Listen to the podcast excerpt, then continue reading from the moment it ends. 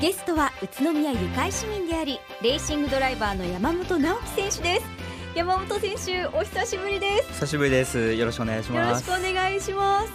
2年ぶりぐらいになりますね。そうですね。なんか2年も経ってるような感じがしないぐらいね。全然しはい。つい最近のね,、ねように感じますねでもその間にはい。大活躍の噂聞いてますよ。本当ですか？噂だけですか？もうしっかり実感としてねあのチェックしてますよ、当あ本当たり前じゃありがとうごないですかざいます。今年8月三重県の鈴鹿サーキットで開催された国内で最も高い人気を誇るレーススーパー GT 第5戦 GT500 クラスで初優勝。おめでとうございます。ありがとうございますありがとうございます。参戦4年目にして悲願の初優勝ですね、はい本当にお待たせしましたという感じでですごい時間かかっちゃったんですけどあの優勝できて本当良かったです。その時って何を思い出すんですか？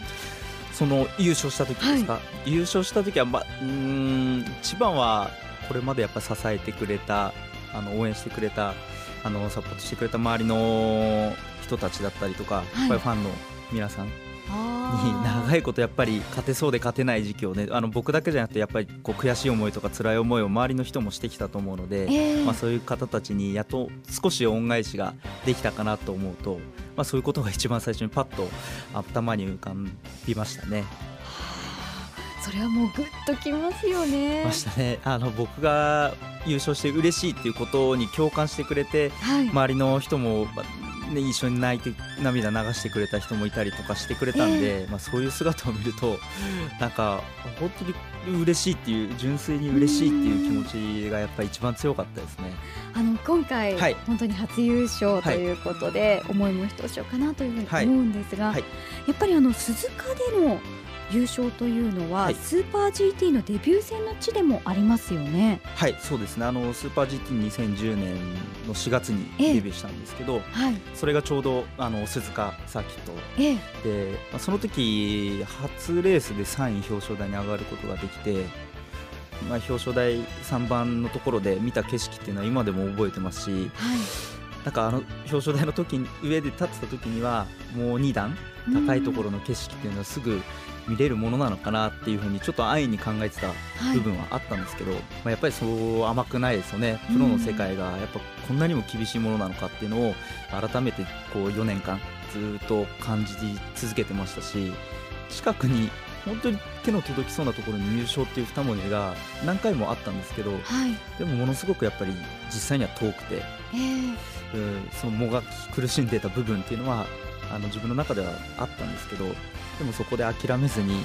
信じてこれたからこそ、まあ、今回の優勝につながったのかなって思うので、まあ、あの諦めないで頑張ってきてよかったなっていうふうにも思いました。その途中で諦めそうになった時、その踏ん張った原動力になったのは何だったんですか？一番はやっぱりレースが好きってことですね。あ車が好きだしレースが好きだし、やっぱそれに尽きると思います。ーうーんこれがきっかけで道が開けてきたとか、はいいろんな壁ってあったと思うんですよ。はいその乗り越えたものって何かあります？いや特に乗り越えたから勝てたっていうことよりもはい。勝って壁を乗り越えれたのかなっていうふうに思いますすそれまでは特別じゃあ何か変わったことをしたかとかええじゃあ今回のレースにかけて何か大きなことをしたかっていうと正直特にはしてないですあのうん今までの自分のスタイルはい。はあの崩さずに自分の信じてきた道を貫き通してきたっていうのは一番のまあ強みかなと思いますあのちょっとずつこう違った変化はええ加えていったんですけど、はいあのこれが正しいかなとかこっちは違うかなっていうふうにいろいろ自分の中でトライしながらは来た部分はあるんですけどただ自分のスタイルは大きくは変えてないですね。はあじゃあそれを貫いたわけですよね。そうです。ねあの結果を残さない限りやっぱり本当にこれが正しいのかっていうのはやはい。っぱりわからないし、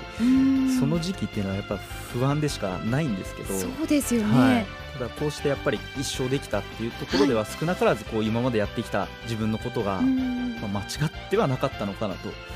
思うんですけどね。はい。いやーそれが大きな答えに。そうですね。ね。一生できてこう勝ち癖がつくっていう風にあの周りの方にも言われたしみんなもはい。そうやって言ってたんですけど、勝ち癖がつくっていうよりはその一生するための努力が間違ってなかったっていうところに気づけたことが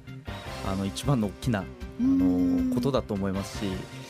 うん、今までのこう努力のままこうさらに頑張って続けていけば、はい、こう次も勝てるのかなっていうそういう意味でやっぱ勝ち癖っていうのがつくのかなっていうふうに思いましたねそういうふうに思えた一緒なのでそれはやっぱり勝ってでしか分かんない優勝しないと分からないことだったのかなっていうふうに思ってます。いや本当にこれからが楽しみです。そうですね。はい、僕も楽しみですね。期待がかかりますよね。はい、そして今回なんですが、はい、パートナーのフレデリック・マコビッキー選手、はい、どんな選手なんですか、はい。まあ、いつも普段フレットって呼んでるんですけど、はい。まあ、初めて会ったのが今年の2月のホンダの体制発表会の時だったんですけど、はい、正直こう海外から来られる選手って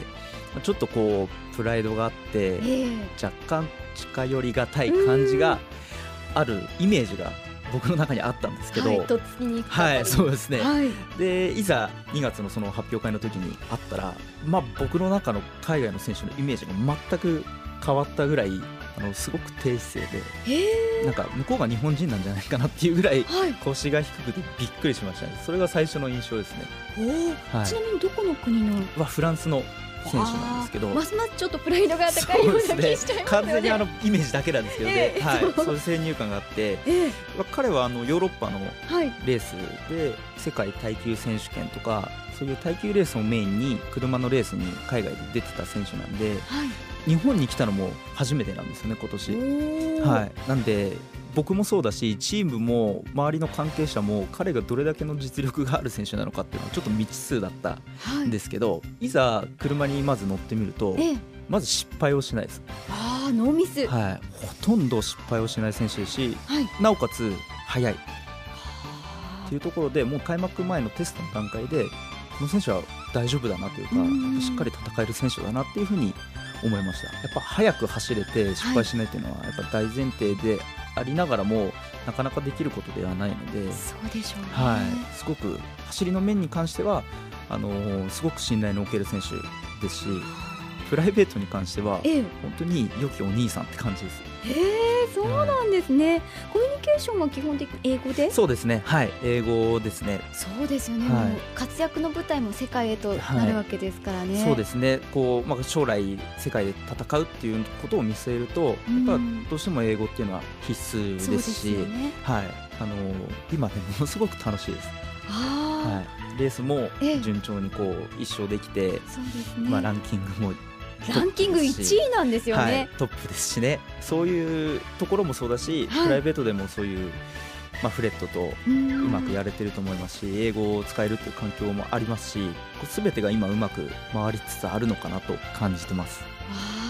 でもそれってきっと今までずっと頑張ってきた結果いろいろなものが重なっての今があるのかもしれませんね、はい、そうですね、まあ、だと思ってるんですけどね。本当にいいことばっかりじゃないですけどその悪い時とか辛い時にどれだけ